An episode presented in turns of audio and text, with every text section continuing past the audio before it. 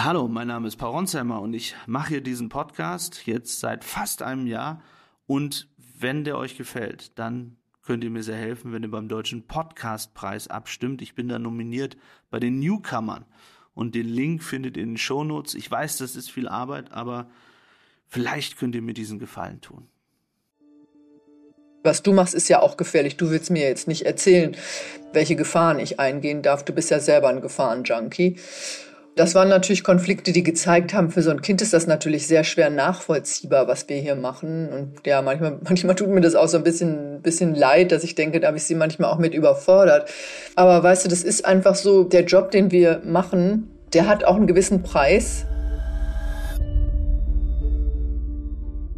Hallo, mein Name ist Paul Ronsheimer. Ich bin weiterhin in der Ukraine, gerade zurückgekehrt aus der Ostukraine und ich freue mich auf eine ganz besondere Kollegin hier an dieser Stelle, auf Katrin Eigendorf, die ich seit zehn Jahren kenne, denn wir haben uns einst kennengelernt 2014 und viele wollen sich kaum noch dran erinnern, aber auch schon damals gab es Krieg in der Ukraine.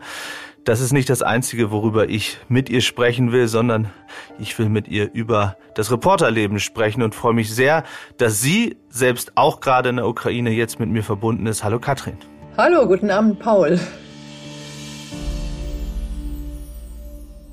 Katrin, viele Zuhörerinnen und Zuhörer fragen sich immer, wie läuft dieses Reporterleben eigentlich ab, wenn man da wochenlang, manchmal monatelang äh, unterwegs ist. Du kommst jetzt auch gerade aus dem Osten.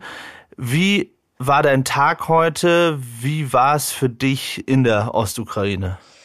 Wo, es gibt eigentlich gar keinen Tag, muss ich leider sagen. Also wir haben übernachtet in Dnipro im Osten der Ukraine. Das ist äh, ja eine große Stadt, wo wir einfach geblieben sind, weil so ähm, zu sehr an die Front wollen wir auch nicht ranfahren, weil dort übernachten zu gefährlich ist. Aber auch da haben wir im Prinzip die halbe Nacht im Treppenhaus verbracht, weil es immer wieder Alarm äh, gab. Das ist ja auch durch die Nachrichten gegangen, dass Dnipro heute Nacht von einer Rakete und mehreren Drohnen getroffen wurde. Und ja, das war eine anstrengende Nacht. Dann mussten wir aber auch gleich wieder um zwei Uhr morgens, zwei Uhr fünfzehn haben wir uns getroffen, um unsere Sachen zu packen, weil wir relativ weite Wege äh, zurücklegen müssen. Ja, man muss sich vorstellen, die Straßen sind einfach wahnsinnig schlecht. Gerade ist ein totales Matschwetter, da kommt man mit den Autos auch nicht so einfach durch. Und wir haben mit einer ähm, Panzereinheit gedreht, die äh, deutsche Leopard im Einsatz hat. Und äh, ja, die haben uns ein bisschen vorgeführt, was sie dort machen. Wir sind also von Nipro gefahren bis nach, na, wie, wie heißt es denn jetzt? Jetzt habe ich den Namen vergessen. Jetzt habe ich irgendwie einen kleinen Aussetzer. Bin ich nach Liman. In der, in der Ost, bei, bei Kramator, Slaviansk, genau, genau. Genau. Bis ab Richtung Also die Ecken im Donbass muss man, genau, muss man vielleicht erklären. Im Donbass ist das, das ist äh, die Region, wo am heftigsten gerade gekämpft wird, wo es sozusagen darum geht, dass die Ukrainer ihre Stellung dort halten.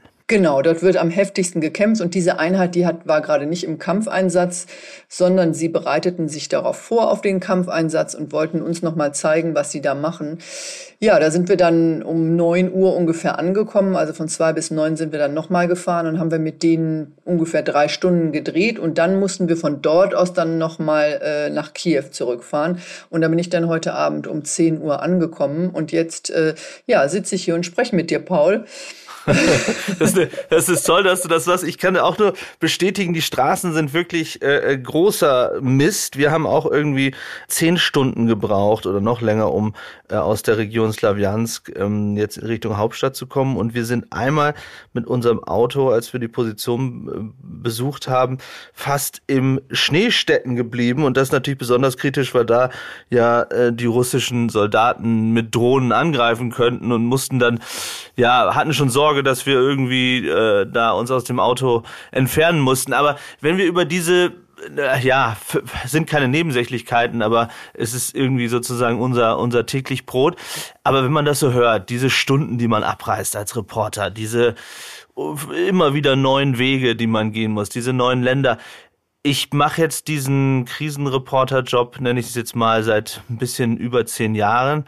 Äh, du machst das Ganze noch länger, warst Korrespondentin in Moskau, ähm, hast sehr, sehr viele Länder bereist. Hast du manchmal so Momente, wo du denkst, oh Gott, was mache ich hier eigentlich?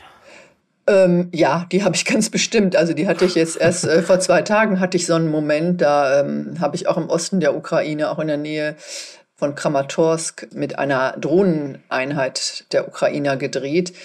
Und das war wirklich verrückt. Da sind wir, genau wie du es gerade beschreibst, durch so eine Schneematschlandschaft gefahren und die sind immer wieder fast stecken geblieben. Und ich hatte wirklich Angst. Also, weil ich habe gedacht, meine Güte, die Russen haben hier Drohnen im Einsatz. Ja, wenn jetzt hier eine Drohne runtergeht, was machen wir dann da? Und wenn das Auto stecken bleibt, wer holt uns denn dann hier raus? Also das ist wirklich eine richtig tief im Schnee versunkene Landschaft. Und ich konnte mir jetzt zum ersten Mal auch vorstellen, was denn, so sagen wir, die Militärstrategen meinen, wenn sie sagen, zu einer bestimmten Zeit, Jahreszeit, lassen sich auch keine militärischen Operationen in der Ukraine so einfach durchführen. Ja, weil die Panzer einfach im, im, im Dreck, im Schlamm, im Schnee stecken bleiben. Dann denke ich mir manchmal, ja, hm, also das fände meine Familie jetzt bestimmt nicht so schön, mich hier so zu sehen. Ähm, denn die Wie ist das? Schreibst du denen dann oder hast du Starlink oder na, man macht ja alles aus dann, aber äh, hältst du deine Familie auf dem Laufenden über das, was du da machst? Oder bei mir ist es so, dass ich oft meinen Liebsten jetzt nicht im Detail schreibe, wo ich gerade hinfahre, weil ich denke, was soll das? Das beunruhigt die nur noch mehr. Das mache ich auch. Also mein Mann ist ja selber Journalist, äh, war, war ja auch äh, im Osten der Ukraine unterwegs, ist jetzt nicht mehr Journalist, aber der versteht natürlich, was ich da mache. Aber über alle Details halte ich ihn auch jetzt nicht immer auf dem Laufenden, weil das ist ja auch damit, ja, beunruhigst du leer Leute zu Hause einfach total. Die können ja auch gar nichts machen. Aber die sehen dann die Berichte hinterher und, und, und denken, um Gottes Willen, was hast du da gemacht? Nö, da erzähle ich ja nicht immer alle Details. ich erzähle ja nicht, äh, wie genau ich da hingekommen bin. Das dürfen wir ja oft auch gar nicht. Du weißt ja selber, dass die Armee äh, auf gar keinen Fall wisst, das mag, dass wir Positionen zeigen, wie wir da immer hingekommen sind, das legen wir gar nicht offen und auch die Umstände dessen, wie wir da arbeiten, ja, die kann man ja gar nicht immer vermitteln. Also das, da, wir haben jetzt Zeit darüber zu sprechen, aber in einem Nachrichtenfilm von 1,30 und selbst in der Dokumentation kann ich das gar nicht so wirklich nachvollziehbar erzählen. Das muss ja auch nicht jeder wissen. Es geht ja hier darum, dass wir die Situation der Ukrainer schildern, nicht unsere eigene ähm, Bredouille, in der wir uns manchmal befinden. Wie du sagst, also manchmal stelle ich das schon in Frage, aber irgendwie habe ich das Gefühl, das ist ein Job, der ist wichtig. Wir müssen hier sein. Also es, ich, ich habe das Gefühl, gerade in der Ukraine noch mal mehr. Gerade jetzt. Ne? Jetzt, ja. Wir brauchen hier Reporter. Und wenn wir uns angucken, was im Moment schon möglich ist durch künstliche Intelligenz, ja, was Russland mit seinen Desinformationen macht, wird, glaube ich, die vertrauensvolle Rolle, die ein Reporter einnimmt, der vor Ort ist und sagt, Leute, ich habe mir hier angeguckt, was hier passiert, ähm, immer wichtiger. Und wir sind hier einfach wichtig. Ich, ich habe deinen äh, Mann angesprochen. Ähm, du hast auch eine Tochter. Wie geht eine Tochter damit um? Ich habe keine Kinder, deswegen ähm, habe ich, da, hab ich da keine Erfahrungswerte. Bei mir sind es eher Freunde oder, oder meine Geschwister oder meine Mutter. Aber da erlebe ich schon oft irgendwie Kontra, wenn gerade interessanterweise in diesem Ukraine-Krieg oder in dem Krieg in der Ukraine so sehr wie noch nie, weil ich das Gefühl habe, dass zumindest von den Kriegen und Konflikten, die ich gecovert habe, dass hier die Aufmerksamkeit sehr, sehr viel größer war und in gewisser Weise auch noch ist, als jetzt der Beginn 2014 Krim und so weiter oder auch die arabische Revolution oder ähm, andere Dinge.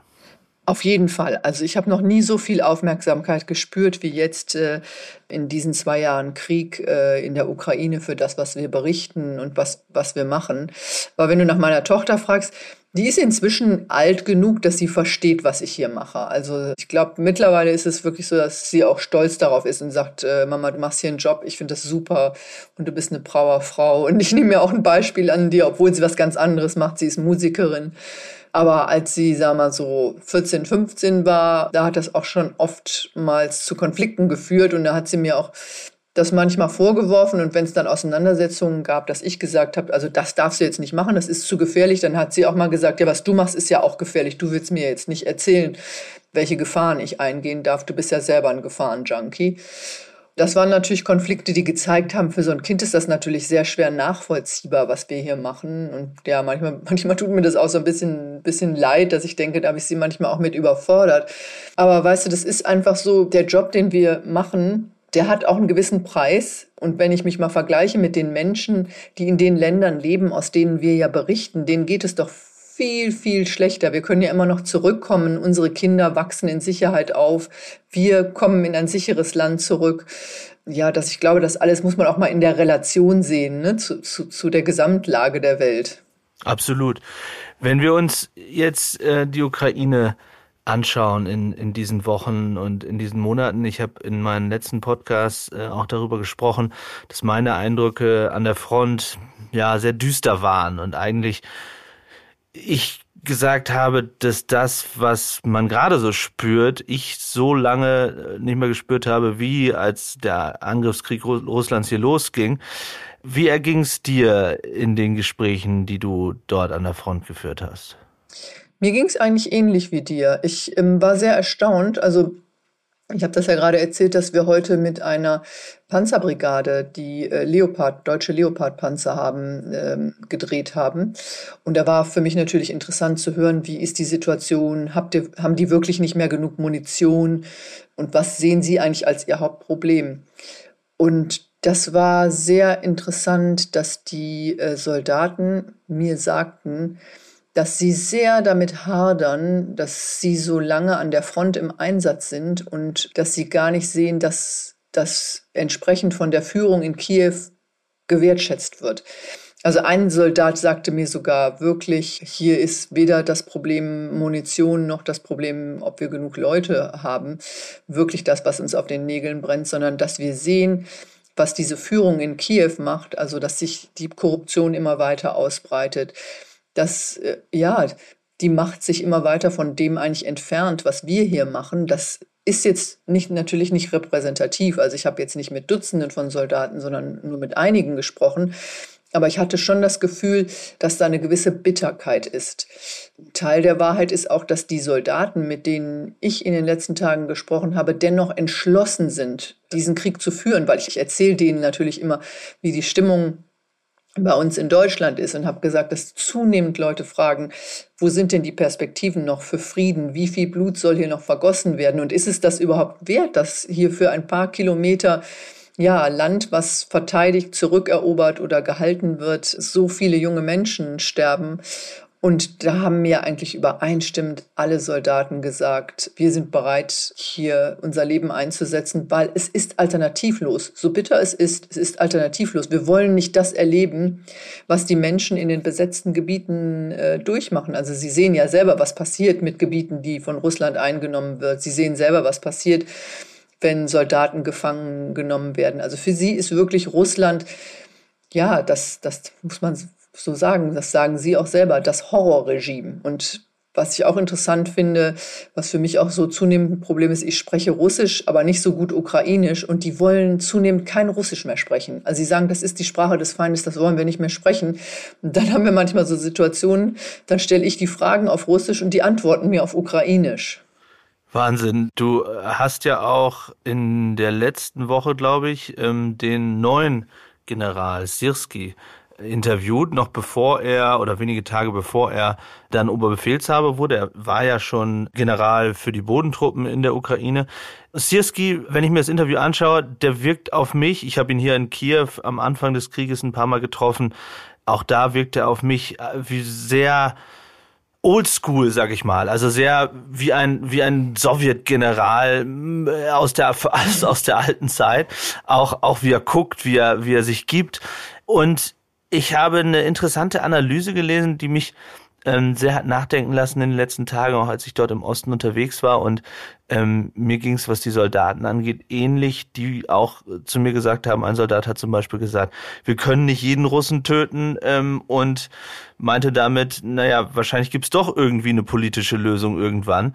In diesem Zusammenhang eine Analyse gelesen, wo jemand äh, geschrieben hat, ich weiß nicht mal wer, gesagt, wir können mit einer kleinen Sowjetarmee keine große Sowjetarmee schlagen. Also gemeint war, wenn wir die gleiche Taktik fahren wie die Russen, dann haben die Russen immer mehr Personal und mehr Munition und mehr Material. Das auch, weil sie eben diese Kriegsproduktion direkt begonnen haben oder nach der Schmach hier von Kiew vor zwei Jahren dann tatsächlich das Land umgestellt haben und voll auf Krieg umgestellt haben. Aber doch hat's mir irgendwie eingeleuchtet. Wie geht es dir? Also wenn man jetzt Sirski sieht, jemand, der auch seit Beginn des Krieges und schon im Donbass 2015, 16 gekämpft hat und der jetzt das Militär übernehmen soll und von dem Zelensky sagt, ja, das ist jetzt was Neues, aber wirklich was Neues ist es doch nicht, oder? Und Antworten darauf, wie man mit wenig Munition, nicht genügend Hilfe und nicht genügend Soldaten das schaffen soll, hat er auch nicht. Oder wie hast du ihn in deinem Interview erlebt? Also ich glaube mal zunächst ist das, was Zelensky nach außen als Personalentscheidung mit der Konsequenz eines Strategiewechsels versucht, uns zu verkaufen, eigentlich eine persönliche Sache meiner Meinung nach. Also das persönliche Verhältnis zwischen Zelensky und äh, General Saluzhny hat einfach nicht mehr gestimmt. Ich glaube, Saluzhny ist Zelensky einfach zu selbstbewusst geworden, zu sehr, ja, ist sein Ansehen ähm, in der Öffentlichkeit ihm ein Dorn im Auge gewesen, um es mal salopp zu formulieren. Ich glaube, das hat wesentlich auch dazu beigetragen, dass er ihn entlassen hat. Natürlich sieht es auch militärisch für äh, die Ukrainer gar nicht gut aus in dieser Situation. Also sie sind von ja, sagen wir mal, der Idee, ihr gesamtes besetztes Staatsgebiet zurückzuerobern, jetzt in eine Situation gekommen, wo sie sich einfach nur noch verzweifelt, muss man fast schon sagen, verteidigen. Also sie kämpfen verzweifelt darum, ja, Städte wie zum Beispiel Avdivka zu halten. Und ich bin mir nicht sicher, dass sie die, ähm, wenn man sich die Lage jetzt vor Ort anguckt, wirklich dauerhaft halten können. Es ist immer schwierig, sich davon einen Eindruck zu machen, weil dieser diese Interviews, die haben natürlich den Hintergrund, dass er mir als westlicher Journalistin versuchen möchte, ähm, ja, die Strategie der Ukraine als möglichst erfolgreich äh, darzustellen. Aber ich war schon erstaunt, dass ich auch so ein paar nachdenkliche Töne von ihm gehört habe. Er hat auch keine andere Strategie, als die Ukraine vorher hatte. Ich glaube, sein großer Vorteil ist, dass er als Militär wir, beide Welten kennt. Er hat ja auf einer der Elite, Elite-Militärakademien in Moskau studiert. Das heißt, er kennt die andere Seite. Er kennt auch die, die, die NATO. Er hat auch in Kiew äh, auf der Militärakademie studiert. Das heißt, sagen wir mal, sein strategisches Wissen ähm, ist sehr groß. Er scheint auch, was sagen wir mal, ähm, den Kontakt zu den Truppen betrifft, wirklich Bescheid zu wissen über das, was da an der Front passiert. Er gilt ja auch so, sagen wir mal, als das Mastermind, als der Stratege, der damals dafür gesorgt hat, dass Kiew eben nicht eingenommen wird von den russischen Truppen, der dafür gesorgt hat. Weil wir wissen, dass die Artilleriestellung verschoben wurde, ohne dass wahrscheinlich im Präsidentenamt die Leute Bescheid wussten, ne? sondern dass er sozusagen gesagt hat, wir müssen uns vorbereiten. Und Zelensky ja am Anfang, als wir erinnern uns genau vor zwei Jahren, immer noch gesagt hat, nein, der Angriff auf Kiew wird nicht passieren. Obwohl interessanterweise, ähm, ich habe ihn auch damit konfrontiert, dass ich gesagt habe, ähm, äh, ja, wieso habt ihr das eigentlich nicht gesehen, ihr Ukrainer, was da passiert? Da hat er selber auch zugegeben, dass er das nicht in der Form abgesehen hat. Aber er hat natürlich ziemlich schnell und ziemlich beherzt gehandelt und er hat das Glück gehabt, dass seine Strategie aufgegangen ist. Deswegen, ja, das hat ihm schon so ein bisschen Bewunderung von außen eingetragen. Ich glaube, was ihn bei den Ukrainern sehr, sehr umstritten macht, ist, dass er, er ist ja du hast es ja gerade schon gesagt, verantwortlich auch für den Osten der Ukraine, dass er zum Beispiel in den Kämpfen, wie wir sie erlebt haben, um Bachmut unglaublich viele Soldaten geopfert hat. Also das ist das, was ich an Kritik höre. Ja, und ich glaube, eine wirklich neue Strategie hat er nicht. Was ich sehe, aber ich glaube, das wäre auch unter einem General Saluzhin nicht anders gewesen, ist, dass die Ukraine in dieser Situation, wo die Finanzierung nicht sicher ist, ob es weiter noch Gelder aus den USA gibt, wo auch nicht klar ist, wie schnell kommt Nachschub aus von den westlichen Partnern, dass sie jetzt immer mehr darauf bauen, Drohnen zu entwickeln und dass die in diesem Krieg eine zunehmende Rolle spielen. Also Zelensky hat ja gerade äh, verkündet, etwas eigentlich Neues in der, in, in der Militärführung, dass unbemannte ähm, Einheiten eine eigene Gattung im Militär einnehmen sollen. Das ist ja schon eine entspannende Entwicklung. Und wir sehen das ja auch, äh, wir sehen das ja auch an der Front, dass für die Ukrainer Drohnen eine große Rolle spielen, aber auch für die Russen. Also man muss ja jetzt wirklich fürchten, wenn wir Journalisten da durch den, durch den, durch den Osten fahren, nicht nur, dass man ähm, in Artilleriefeuer äh, gerät, sondern dass einfach man von Drohnen getroffen wird. Kürzlich ist ja das, glaube ich, das Auto von, von, von zwei westlichen NGOs getroffen worden, oder? War das ja, eine Drohne? Ja, ne? absolut. Hm, an, genau. An, ja, ja, an, angegriffen worden. Katrin, wenn wir einmal uns anschauen, was da jetzt in den letzten Wochen passiert ist und ein bisschen vorausschauen äh, in dieses Jahr.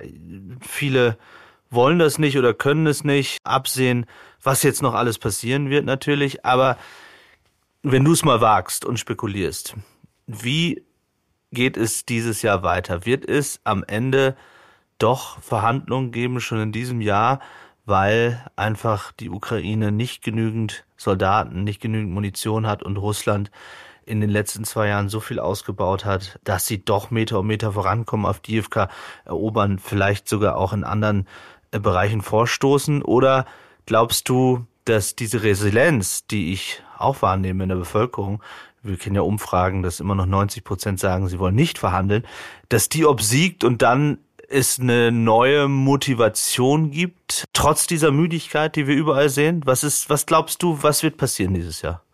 Oh, wir haben schon so viele Prognosen abgegeben ne, über das, was hier passiert. Zu Anfang haben alle gesagt, das werden die Ukrainer ein paar Tage durchhalten. Dann wurden die Ukrainer dafür gefeiert, dass sie ähm, diesen Krieg äh, bravourös führen.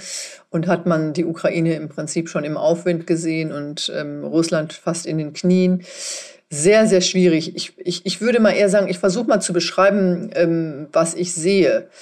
Ich sehe ja, den Willen, dieses Land zu verteidigen. Ich glaube auch, der wird nicht weichen. Also ähm, ich glaube nicht, dass die Ukrainer sich auf irgendeine Form von Vereinbarung einlassen, die Russland weiter ermöglicht, hier innenpolitisch mitzumischen. Also in Form von, ja, was es ja vorher im Prinzip gegeben hat, Russland, Russland nahestehende oder russlandfreundliche Parteien oder einen russlandfreundlichen Präsidenten.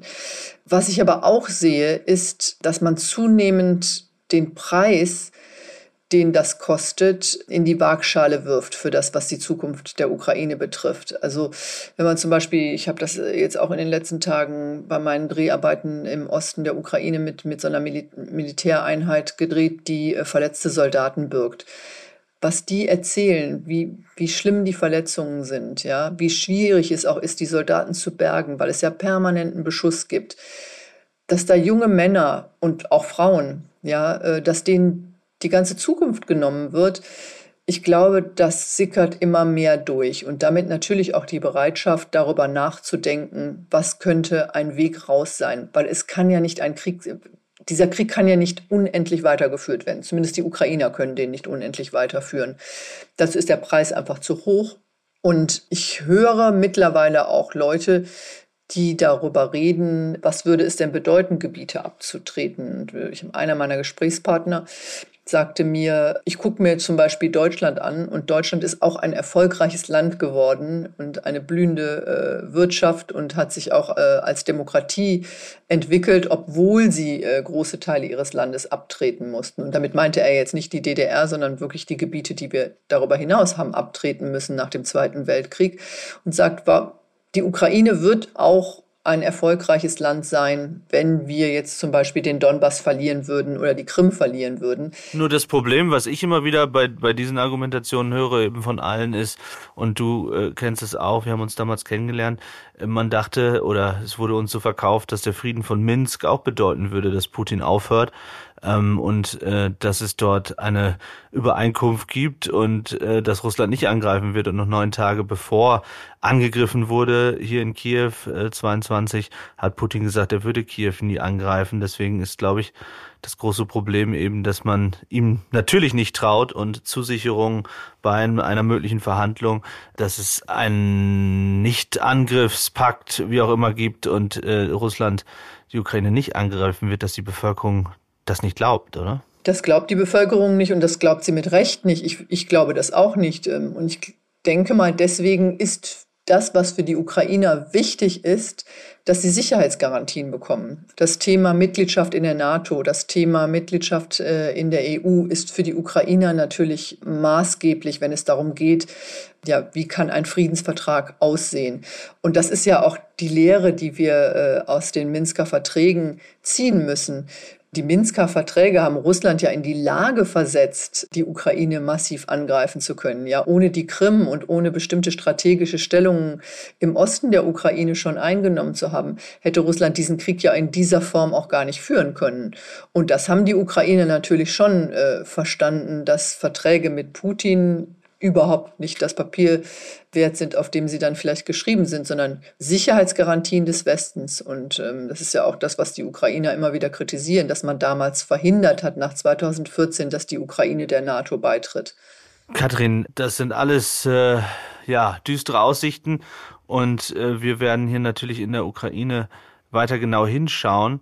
Ich möchte jetzt noch mal ein bisschen erfahren, weil das viele hier der Zuhörer im Podcast interessiert, glaube ich, immer bei Reportern mit Fred Pleitkin äh, habe ich darüber viel gesprochen, wie man eigentlich Reporter wird, so wie du, so wie Fred, äh, so wie ich und an diesen Gebieten unterwegs ist. Nicht nur in der Ukraine, du warst in Afghanistan, äh, Moskau habe ich angesprochen, du warst ähm, für das ZDF eben international jetzt äh, viele, viele Jahre unterwegs, bist jetzt Sonderkorrespondentin.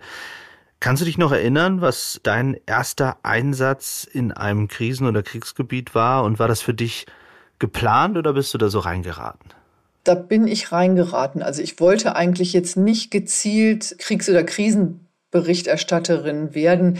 Ich würde jetzt auch nicht von mir sagen, dass ich Kriegsberichterstatterin bin. Ich bin einfach internationale Korrespondentin und mich hat es schon immer interessiert und deswegen bin ich Journalistin äh, auch geworden, ja international unterwegs zu sein, in andere Länder zu gehen, immer da zu sein, wo gerade ja jetzt mal so etwas pathetisch formuliert Geschichte geschrieben wird. Ähm, also so Deutschpolitik oder Berliner Politik, das ist nie etwas, was mich wirklich interessiert hat. Und das hat dazu geführt, dass ich irgendwann äh, mit meinem Mann zusammen gesagt habe, nö, wir äh, haben jetzt keine Lust mehr hier äh, in irgendeiner Redaktion zu sitzen und darauf zu warten, dass uns dann irgendjemand als Korrespondentin schickt irgendwo hin, haben wir beschlossen, komm, wir kündigen. Also ich habe ich hab damals meinen Vertrag gekündigt, äh, habe damals bei der ARD gearbeitet und dann sind wir nach Russland gegangen als Freie 1993. Das war natürlich ziemlich verrückt. Ja, dort bin ich dann das erste Mal eben in einen Krieg geraten, in Tschetschenien. Was dachtest du, soll, Tschetschenien reden wir gleich drüber, aber Karin, was dachtest du 1993 über, über Russland? Hattest du damals schon eine Vorahnung, wie sich das wieder entwickeln würde? Oder dachtest du, jetzt wird alles anders nach dem, nach der Wiedervereinigung und nach dem Ende der Sowjetunion? Das war eine Welle des positiven Glaubens an, an, an Demokratisierung. Also wie wir sie vielleicht 1989 erlebt haben, ja. Ich bin da in ein Russland gekommen, in dem auf einmal so viel möglich war. Natürlich auch mit, mit dem harten Preis der Verarmung der Bevölkerung, äh, ganz schlimmen Verarmung der Bevölkerung, weil es einfach kein vernünftigen, vernünftige staatliche Auffangnetze gegeben hat. Aber das war das erste Mal, dass Leute frei reden konnten, dass Journalisten frei berichten konnten, dass sich Medien entwickelt ha haben. Ja, klar wurden die auch kontrolliert ähm, von finanzkräftigen Oligarchen, aber nichtsdestotrotz, es hat schon eine freie Berichterstattung, es hat freie Diskussionen gegeben.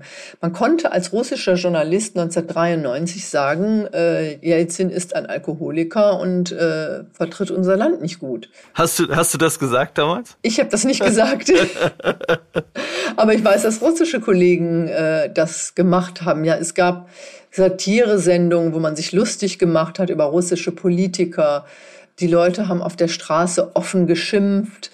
Es gab auf einmal eine Zivilgesellschaft, die sich auch entwickelt hat. Ja, also sowas wie Memorial, ähm, die ja damit, die ja damit angefangen haben, sagen wir mal, die, die stalinistische Vergangenheit aufzuarbeiten. All das waren, sagen wir mal, die ersten Pflänzchen, die so entstanden sind die sind im Prinzip nach wenigen Jahren wieder im Keime erstickt worden. Aber ich würde so sagen, in der russischen Geschichte war das das kleine, kleine, offene Fenster der Möglichkeiten zur Entwicklung einer Demokratie. Und es gibt das in Russland auch. Es gibt dieses Russland auch, das den Weg in eine Demokratie gehen will. Es gibt die Russen, die wollen, dass in ihrem Land ja auch das gilt, was, was für uns Werte sind, Menschenrechte, Pressefreiheit, solche Dinge. Aber ähm, mit, der, mit der Wahl von Wladimir Putin zum Präsidenten Russlands wurde dies relativ schnell im Keim erstickt. Also ab 2000 hat sich Russland in eine ganz andere Richtung entwickelt. Dann kam der Tschetschenienkrieg äh, und du warst da. Wie war das für dich, äh, als, auch als Frau, dann das erste Mal in so einen Krieg zu geraten und mittendrin zu sein? Ja, interessanterweise waren damals gar nicht so wenige Frauen da unterwegs. Also es hat einige Korrespondentinnen gegeben. Ja, wenn ich mir das heute angucke, dann denke ich, Mann, waren wir unvorbereitet. Also wenn ich mir überlege, heute macht man eine Schulung bei der Bundeswehr, wo man lernt, wie bestimmte Waffengattungen funktionieren, was eigentlich passiert, wenn mit einer Kalaschnikow auf jemanden gefeuert wird, dass es zum Beispiel gar nichts bringt, sich hinter einer Mauer zu verstecken, weil die Mauern in solchen Ländern das meistens gar nicht abhalten. Was man am besten macht, sich zum Beispiel flach auf den Boden werfen, wie man sich in einem Gebiet verhält, äh, das Meistens sind diese Kriegsgebiete ja auch stark vermint, dass man zum Beispiel nie auf ja, unebenen Boden gehen darf. All solche Dinge, das wussten wir gar nicht wir sind dahin und äh, ja, dann befanden wir uns auf einmal in einem Krieg. Und das hat, ist ja viele Jahre so auch, auch gegangen, ich, dass die Kriege, die, über die wir berichtet haben, ja, dass wir da gar nicht im Prinzip die entsprechende Ausbildung dafür hatten, uns selber zu schützen. Und das hat sich sehr verändert. Und das finde ich wirklich auch positiv, dass wir heute doch schon sehr viel wissen, von dem, wie wir uns da schützen können, dass wir genau auch gucken, was machen wir. Ähm, wir sprechen das zum Beispiel im Haus auch genau ab, wenn wir, wie zum Beispiel jetzt mit so einer Leopard-Einheit drehen, da verbringen wir fast einen Tag erstmal damit zu besprechen, was können wir machen, was dürfen wir machen, was dürfen wir nicht machen. Und ähm, ich glaube, dass viele Journalisten und Journalistinnen damals in den 90er Jahren in Tschetschenien, aber auch in vielen anderen Kriegen, die daraufhin folgten, einfach gestorben sind oder verletzt wurden, weil sie einfach nicht genug wussten. Also ich würde sagen, das gibt es immer noch. Ne? Also wenn ich mir die letzten zehn Jahre anschaue, die ich jetzt intensiv erlebt habe, habe ich häufig Leute erlebt, gerade freie Kollegen, die sehr unvorsichtig unterwegs waren, weil sie also zu früheren Zeiten, als es noch nicht so viele Smartphones gab, das beste Foto haben wollten oder besonders nah dran sein wollten, gerade in Syrien oder auch in der Ukraine, wo es, glaube ich, Freie sich noch mehr unter Druck fühlen oder auch ja, dieses Gefühl haben, noch mal näher dran sein zu wollen, denn es gibt da ja durchaus Unterschiede. Du hast es angesprochen, du bist dann, also du warst freie Kollegin, bist dann, warst glaube ich auch mal bei RTL und, und bist dann zum ZDF und du hast jetzt gerade angesprochen, ähm, eure, eure Sicherheitsdiskussionen, äh, die ihr führt, völlig zu Recht. Aber du hast das ZDF genau vor zwei Jahren, als der Krieg losging, hier nämlich in Kiew, zumindest danach kritisiert, weil du nicht nach Kiew durftest. Wie war das? Ja, ich habe das nicht das ZDF im Ganzen, sondern ich habe äh, den Chefredakteur äh, dafür kritisiert, dass er diese Entscheidung getroffen hat. Denn das war letztlich äh, eine Entscheidung des Chefredakteurs, äh, zu sagen, dass er nicht möchte, dass wir nach Kiew gehen. Ja, das ist eine Entscheidung, die ich für genauso problematisch halte, wie die Entscheidung zu sagen, ähm, im August, als die Taliban die Macht ergriffen haben, nicht auf, nach Afghanistan zu gehen. Man muss als Berichterstatter in einem Krisen- und Kriegsgebiet natürlich da sein, wo die Ereignisse am wichtigsten sind. Und es war damals zu diesem Zeitpunkt. Was glaubst du, sorry, wenn ich unterbreche, was glaubst du, hat, hat sozusagen den, den, den Chefredakteur, weil, also, wenn, wenn ich Chefredakteur bin, dann, dann will ich doch gerade im größten deutschen Sender eigentlich eben da sein, wie BBC, CNN oder wie Bild, äh, Welt, die, die da waren, also ich und Steffen Schwarzkopf, ein paar andere waren da, dann habe ich doch irgendwie und denkst, um Gottes Willen, wir müssen jetzt dahin, genauso wie in Afghanistan. Was glaubst du, war das einfach Sicherheitsdenken und, und, und womit hat das zu tun? Hat das dann mit der, mit der einzelnen Person zu tun, denkst du? Oder ja, wo, woran liegt das? Also ich denke mal, das ist die große Sorge um die Sicherheit einfach der Teams, der Reporter und der Teams. Und was hinzukommt, denke ich, dass wir in Deutschland so etwas wie eine Tradition der Kriegsberichterstattung nicht wirklich haben. Also in Amerika es wird ja damit ja viel selbstverständlicher umgegangen und auch die britischen oder auch französischen Kollegen, die ich so erlebe, für die ist das eigentlich viel klarer, dass man ja ein Risiko eingehen muss. Man muss bestimmte Risiken eingehen. Man muss sie auch vorsichtig abwägen, aber man muss Risiken eingehen. Man kann Kriegsberichterstattung nicht aus einem sicheren Hinterhalt machen, sondern da muss man halt schon so weit wie es möglich äh, ist, daran gehen und dabei sein, auch wenn man über die Geschichten der Opfer berichten will. Und damals nicht in Kiew gewesen zu sein, das, das, das halte ich nach wie vor noch für einen eklatanten Fehler. Wie ging es dir damals dann in den, in den Tagen und Wochen? Ihr habt dann, glaube ich, aus dem Westen oder aus Odessa, wo, wo wart ihr dann in, den, in diesen Tagen genau vor zwei Jahren? Also ich war dann zu, zunächst im Westen der Ukraine, also in, in, in, ähm, in Vinica, in Chmelnytsky war ich und dann sind wir nach Odessa gegangen. Mich hat das unglaublich frustriert, weil ich gedacht habe, ähm, es ist, wäre jetzt so wichtig, in Kiew zu sein und das fällt uns auch in der Berichterstattung vor die Füße, weil unser Auftrag als öffentlich-rechtlicher Sender ist ja gerade unabhängige Berichterstattung, sachliche Berichterstattung, gut recherchierte Berichterstattung. Aber wie, wie will ich die denn machen, wenn ich weit entfernt von dem Ort bin, an dem im Prinzip das Geschehen ist? Und ich erinnere mich noch an. Hast du mal drüber, hast du mal drüber nachgedacht, dass du, also einfach loszufahren? also gab es solche Gedanken, dass du sagtest so, ist mir jetzt egal, also ich glaube, ich, ich weiß auch nicht, was ich gemacht hätte, wenn meine Leute äh, damals gesagt hätten, ich, ich müsste abziehen aus Kiew. Ich habe damals eine Situation erlebt, ähm, wo hier ähm, mein ukrainischer Kollege äh, Vadim, der große Sorgen hatte damals, jetzt äh, nimmt hier gerade auf und tritt mich dabei, weil ich seinen Namen sage. Nein, ähm, der natürlich völlig zu Recht auch dachte damals als Ukrainer, dass er Konsequenzen äh, hat, wenn, wenn wir hier eingekesselt werden in Kiew. Ähm, und war schon auf dem Weg zum Bahnhof, mehr oder weniger, also in den ersten Tagen nach dem Krieg. Aber man ist da ja manchmal so dann in der Geschichte drin, und du sagte, du hast es ja auch gerade gesagt, den, den ging es ja um die Sicherheit. Der Reporter, das ist ja irgendwie auch was Menschliches und wiederum Verständliches von einem Chef. Ne? Ist ja auch keine leichte Situation, äh, dort zu stehen und dann die Entscheidung zu treffen. Absolut nicht. Und ich glaube, man darf das Risiko, das damals bestand, auch nicht runterspielen. Das war schon eine extrem gefährliche Situation. Ich, ich glaube, wenn wir in Kiew gewesen wären, dann wäre das nochmal eine andere Situation gewesen. Dann hätte ich vielleicht auch darum gekämpft, da bleiben zu können. Aber hier ging es ja darum, meine Kollegen hatten ja Kiew verlassen, weil sie Angst hatten. Und ich habe dann im Prinzip meine Ablösung außerhalb Kiews gemacht und habe dann die ganze Zeit darauf gedrängt, dahin zurückzukehren. Und das war ja im Prinzip noch gefährlicher. Äh, erinnere dich damals, ähm, wurde um Irpin schwer gekämpft. Also wenn wir da äh, in die Stadt zurückgekehrt wären, wären wir ja schon ein gewisses Risiko eingegangen, da in Kämpfe zu geraten. Und da sind ja auch Journalisten dabei äh, äh, ums Leben gekommen. Aber nichtsdestotrotz glaube ich, man muss auch irgendwann sich an die neue Weltordnung anpassen. Und die ist nun mal zu, immer mehr von Kriegen und Krisen geprägt. Und wir können die Berichterstattung darüber nicht BBC, Al Jazeera und CNN überlassen, sondern wir müssen als öffentlich-rechtliche Sender, ich sage das jetzt mal für und Bild, kleiner Scherz. ja, da wart ihr, da wart ihr schon schon näher dran. Das, das, das muss man schon sagen. Wie ist dein Eindruck? Hat man also in die die öffentlich-rechtlichen Sender? Ich nehme jetzt einfach mal die ARD auch mit. Die haben ja hier auch ein Studio dann eröffnet, ein Korrespondentenbüro äh, mit unserem lieben Kollegen Vassili Golot und und anderen.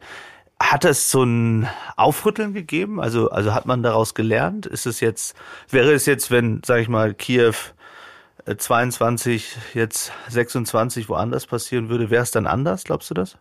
Äh, das weiß ich nicht. Das kann ich, kann ich ehrlich gesagt äh, noch nicht nachvollziehen, ob das kommt immer auf den Ernstfall dann an, ne? Ja. Kommt auf den Ernstfall an. Ich meine, wir sehen ja jetzt so viele Reporter, wie wir mittlerweile äh, in die Ukraine schicken, das sind ja alles Kollegen, die haben ja vorher viele von denen noch nie in einem Kriegsgebiet gearbeitet. Das heißt, Kriegsberichterstattung ist ja viel, ja, selbstverständlicher kann man jetzt auch nicht sagen, aber viel verbreitet ist ja jetzt nicht mehr etwas, was nur irgendwie ein, zwei Reporter machen, sondern das sind ja bei uns schon deutlich mehr Reporter. Und äh, es, es fährt ja auch ein Markus Lanz in die Ukraine und äh, äh, berichtet von hier. Also ich glaube, die, die Schwelle, in ja ein umkämpftes Gebiet oder ein Land im Krieg zu gehen, die ist einfach auch ein bisschen verschoben worden. Nichtsdestotrotz denke ich, müssen wir in Deutschland diese Tradition des Dabeiseins in einem Krieg, bewusst Risiken auch einzugehen, das müssen wir einfach noch lernen. Und zu der Frage, ob ich da einfach mal das gemacht hätte, äh, nein, das hätte ich nicht. Und zwar aus einem ganz klaren Grund. Wenn man in einem solchen. Du meinst äh, einfach losge losgefahren? Einfach jetzt, genau, das, einfach jetzt ja, losgefahren. Ja. Hm, das ist ja oft so, wenn es Sicherheitsauflagen gibt, äh, dass man dann denkt, hm, das hätte ich, will ich aber jetzt unbedingt machen. Aber das Problem ist ja, ich habe ja Verantwortung für ein Team. Und wenn dann wirklich etwas passiert, ja, dann würde ich mir ewig Vorwürfe machen, dagegen die Regeln verstoßen zu haben. Deswegen braucht man die Rückendeckung der das Zentrale. Deswegen braucht man die Rückendeckung der Chefs, dass sie sagen, ja, wir wollen, dass ihr dahin geht und nicht, dass das so wirkt, als ob man selber irgendwie ja, Spaß am Risiko hat und äh, irgendwelche Regeln verletzt. Nein, es ist eine bewusste Entscheidung zu sagen, okay, Leute, wir gehen da jetzt hin, wir wollen äh, darüber berichten wir gucken uns das Risiko an, wir wägen das ab, aber ein gewisses Risiko wird immer bestehen. Das ist die Natur von Kriegs- und Krisenberichterstattung. Äh, Katrin, wir ähm, haben auch beide aus Afghanistan berichtet. Du hast ähm, es gerade angesprochen. Du bist dann ja, also die, als die Taliban übernommen haben, aber dann bist du ja auch äh, nach Afghanistan gereist und, und warst dort sehr, sehr viel unterwegs. Und viele fragen sich, wie macht man das als Frau, gerade in so einem Land, wenn dann die Taliban übernommen haben. Also für mich fühlte sich das, also ich bin ja nach dieser Übernahme dann über Usbekistan da reingefahren in den ersten Tagen und habe über das Chaos berichtet, war glaube ich so vier Wochen oder so vor Ort, bin dann nach Deutschland, bin dann mal wiedergekommen. Aber was ich mich gefragt habe, als ich dich da gesehen habe und auch andere, Clarissa Ward war ja auch am Anfang als, als Frau dort, was denkt man da, wenn man da als, als Frau den Taliban begegnet? Also zunächst mal, mm, glaube ich, ist der Unterschied äh, zwischen euch männlichen Reportern und uns Frauen, dass für uns ja die Regeln in bestimmtem Maße auch gelten, die für die Frauen, also für die afghanischen Frauen gelten.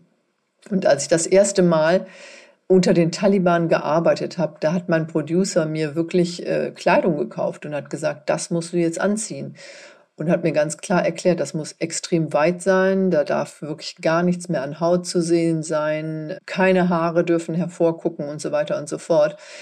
Und da hatte ich mal so einen bestimmten Moment, da habe ich gedacht, Mann, oh Mann, eigentlich sollst du als Mensch hier verschwinden. Das ist das Ziel. Das ist das Ziel dieser Kleiderauflagen. Du sollst einfach nicht mehr sichtbar sein. Und das ist ein sehr, sehr schmerzhaftes Gefühl gewesen, das mich den afghanischen Frauen auch ein ganz großes Stück weit näher gebracht hat in dem, was sie da erleiden. Dass sie nämlich einfach als Menschen von der Oberfläche verschwinden sollen. Sie sollen einfach weg. Entweder zu Hause bleiben, unter einem Berg von äh, Klamotten verborgen sein.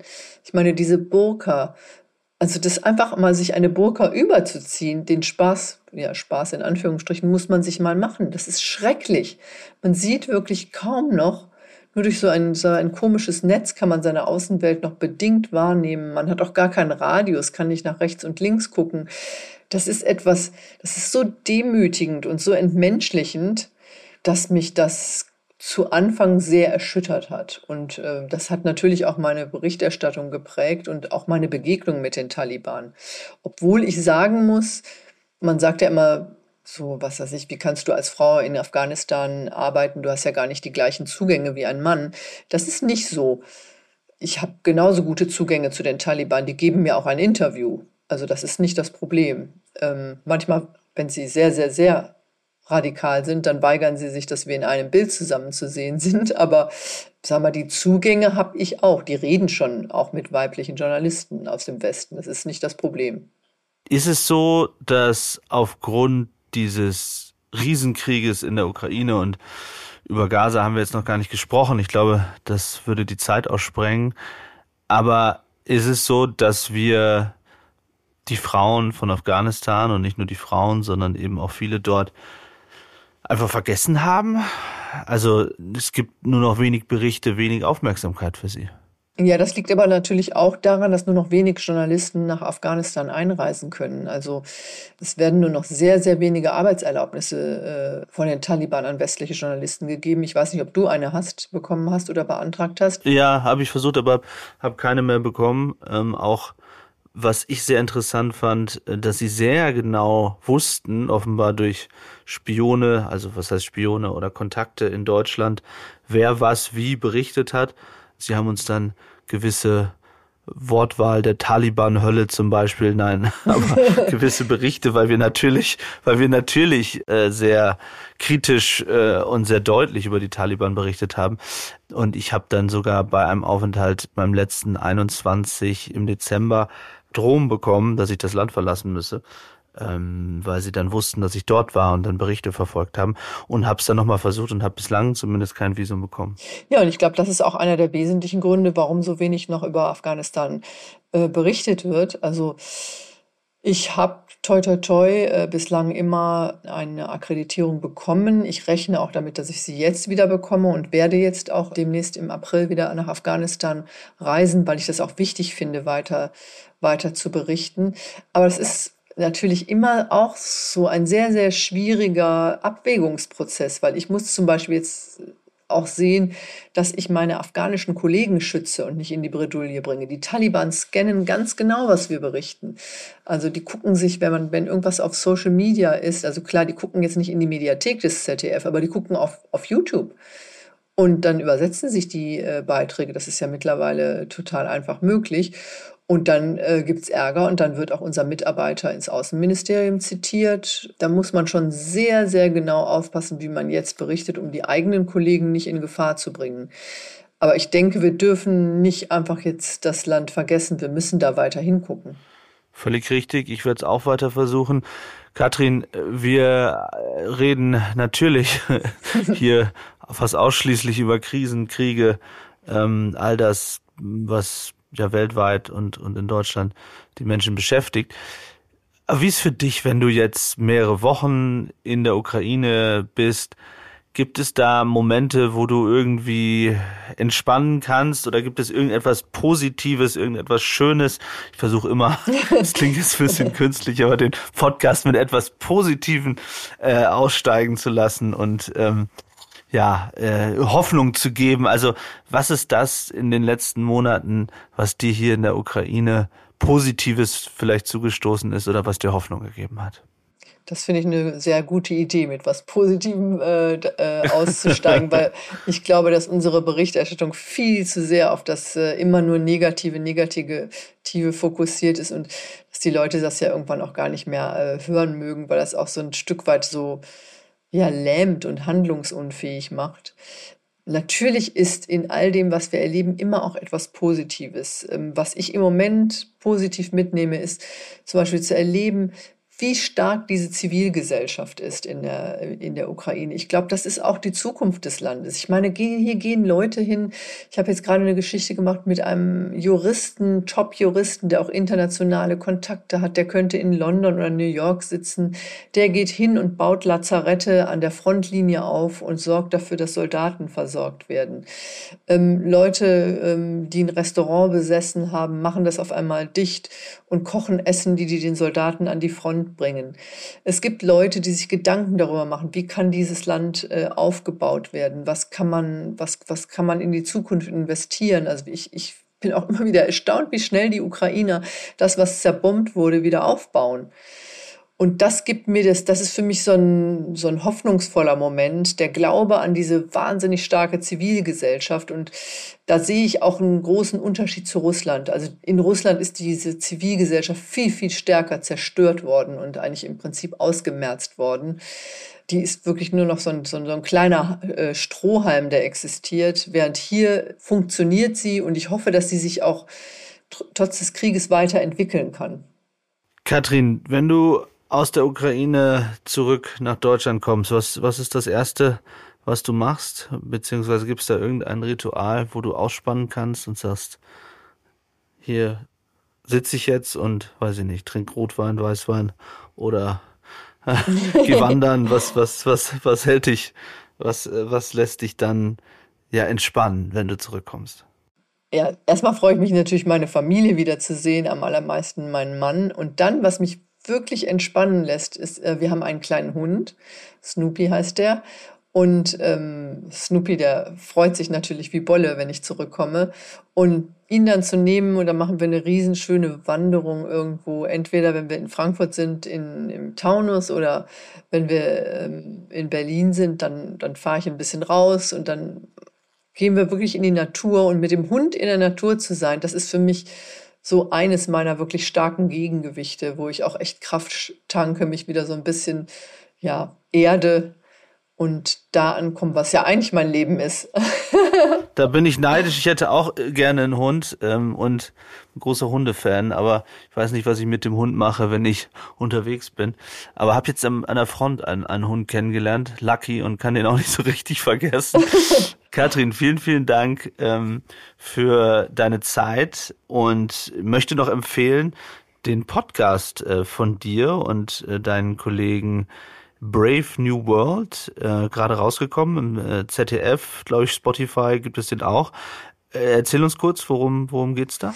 Ja, ich habe mich zusammengetan mit Jagoda Marinic, die ist ja eine bekannte Podcasterin, die viele tolle Sachen äh, macht und mit meiner Kollegin Golini Atay, mit der ich ja schon lange verbunden bin. Die hat ja auch übrigens aus der Ukraine 2014 schon berichtet, ne? Die kennst du auch. Genau, Klar. die war auch auf dem Maidan eine unglaublich kluge äh, Kollegin, die auch aufgrund ihres Hintergrunds, sie kommt aus dem Iran, sehr, sehr viel interessante Sachen zu erzählen hat. Und wir drei haben uns eigentlich gesagt, wir möchten eigentlich ähm, ja mal in Austausch gehen über das, was wir erleben, was uns so beschäftigt, dass nämlich ähm, die Welt so zunehmend aus den Fugen zu geraten scheint. Äh, immer mehr ähm, ja, autokratische Regime, immer mehr Kriege und Krisen, der Klimawandel. Wie können wir das eigentlich packen und so erklären, dass wir den Menschen nicht so total die Hoffnung nehmen, dass sich überhaupt noch irgendwas zum Positiven entwickelt? Und der Titel Brave New World, der äh, ist ja in Anlehnung an das berühmte Buch äh, von Huxley, ähm, ja, dass, dass wir sagen, ja, das ist eine Brave New World und wir müssen gucken, dass wir, ja, uns so gut es geht mit der auseinandersetzen und sie so gestalten, dass sie uns nicht völlig entgleitet. Also das war die Idee hinter diesem Podcast und das machen wir jetzt einmal im Monat. Zwei Folgen gibt es bereits, äh, die kann man auf allen Pod unbedingt anhören bei Apple, Spotify, glaube ich auch im ZDF. Vielen, vielen Dank, äh, Katrin, und äh, wünsche dir noch, ja, erstmal, dass du heile bleibst in der Ukraine und viele Berichte und wir sehen uns bestimmt in den nächsten Wochen entweder in der Ostukraine oder wer weiß, vielleicht in Afghanistan und an anderen Plätzen wieder. Vielen, vielen Dank für deine Zeit. Danke, Katrin. Ja, danke, Paul, dass du mich eingeladen hast.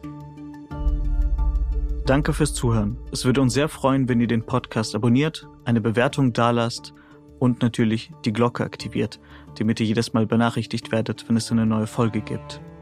Redaktion Philipp Pietow und Antonia Heyer. Aufnahmen aus aller Welt Vadim Moisenko und Georgos Mutafis. Produktion Serda Dennis.